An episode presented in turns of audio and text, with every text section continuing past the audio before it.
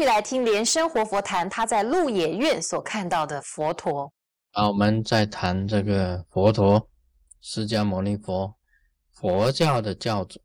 佛陀的一生啊，完全都是弘扬佛法，把自己开悟的啊，心中所领会的，自己修行的经过，完全讲经说法。这样子过一生，过一生。那么第一个传转法轮的地方啊，就是鹿野苑。鹿野苑啊，鹿野苑就是距离这个这个瓦拉拉西啊很近的一个一个地方啊。所有八大圣地里面呢，我认为这个鹿野苑呢，它的周围环境呢整理的很好。看起来很清脆的佛陀在那里啊，是初转法轮，就是在那边呢度无比丘的地方，讲这个苦集灭道的地方。从那里开始啊，弘扬佛法开始，整个佛陀的一生啊，在八大圣地里面啊，都是在说法，都是在说法。啊，今天呢，啊，大家都是啊，金刚上师或者是法师。其实啊，大家本身呢，都是在喝胆的如来的这个圣教的事业，也是肩膀上扛的，就是弘扬佛法的责任。我们学习这个佛陀的精神呢，就是学习他一生当当中啊，这个喝胆这个如来的圣教的事业，我们得到他的传承呢，佛的传承。也一样啊，要跟佛一样的那种精神，做救度众生啊，这个就是什么自觉啊，觉他，也是自利利他。那么我在鹿野苑呢，我讲过了，我们在那边做仪式的时候啊，很恭敬的礼拜这个佛塔，礼拜佛塔啊，在那个时候啊，在一个很深禅定里面呢，这个卢世尊呢看到佛眼，佛的眼睛，佛眼，真实的看到佛眼，而且还看到眼珠啊。这个左右移动，向左向右移动。我那时候啊讲的非常清楚，我说佛眼呢在这里，他平时他就是在关照众生，在观察，在放光，在普照众生的心。佛陀本身的志啊，他的本身的遗志啊，遗下来的志愿呢，应该由我们来承担的。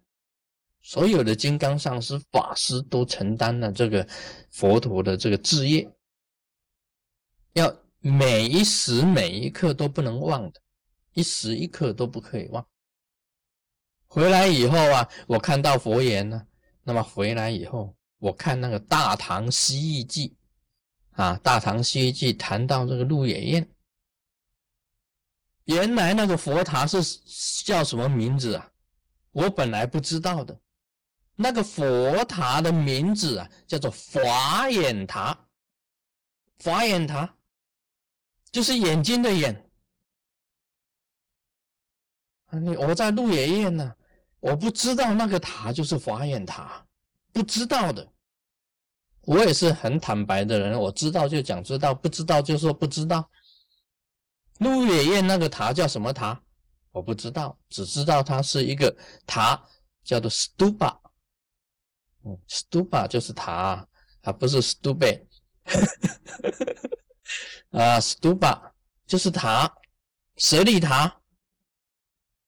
那么我们不知道啊，就在那里就摆上这个点上啊，一千支的蜡烛哦，一千哦，千支的蜡烛，还买了很多的贡品呢，花香灯茶果。什么嘛，很多饼干，很多的供养。我们在那边念啊，念经、念赞啊，恭敬礼拜、禅定。哎，既然显出佛眼出来让你看，而且非常的清楚，而且眼珠子在转动都清清楚楚的，眼珠这样子转。我到今天呢，到了今天呢，我看《大唐西域记》，看到这个鹿野苑记载鹿野苑的时候，看看看，啊啊，那个 stupa 啊，叫做法眼塔，法眼。法眼不是佛眼吗？等于是佛眼吗？这个就是什么样子？就是相应，相应。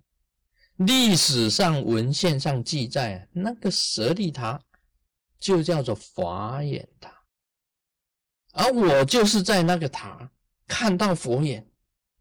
事先我不知道那时候叫做法眼塔，事后我才知道，哎呀，是法眼塔。那我看到的也就是很真实不虚，就是很真实的啊，这个就是相应，这个真的佛本身的佛眼，他一直看着我们，关照我们。所以我讲这个释迦牟尼佛佛陀，时时在关照众生，他派了很多的圣者啊，到娑婆世界来度众生。他并没有涅槃呢，佛眼还在啊，怎么有涅槃呢？啊，这不入涅槃，释迦牟尼佛不入涅槃，他的佛眼还是在关照众生，没有涅槃呢。所以很多的法师啊，这个仁波切以为释迦牟尼佛嘛，啊，两千五百多年前早就涅槃了，啊，不会再出来了。结果佛眼还在嘛。这个就是证明了佛陀本身呢不入涅槃，他仍然在度众生。他的单这个度众生的单子啊交在我们的手上，不可以讲释迦牟尼佛已经入涅槃，因为我明明看到佛眼的嘛，我就是一个这个这个这个啊证证明的，不只是如此哦，佛眼旁边呢还有看到很多穿白衣的。穿红衣的，穿很多各种颜色的这个啊真人，这个出家人声闻，很多的出家圣众一起下降的，一起来的，可见呢，这些圣众啊，本身也是佛陀本身呢，希望他们在娑婆世界多度一些众生，能够把这个佛法传遍整个全世界。这个可以讲，就是我们呢，这个金刚上师跟所有法师的一种志业，志业。我们在娑婆世界啊，不求什么，最主要是弘扬佛法，跟佛陀一样，然后烦恼啊，给他解脱，啊，自己本身的烦恼解脱，还众生的烦恼解脱，把人间呢变成啊，这个人间的乐土。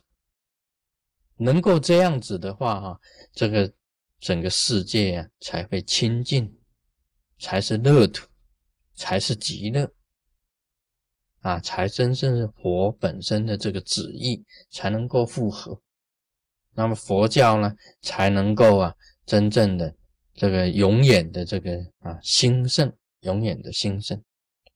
我们今天讲到这里，Om Mani Padme Hum。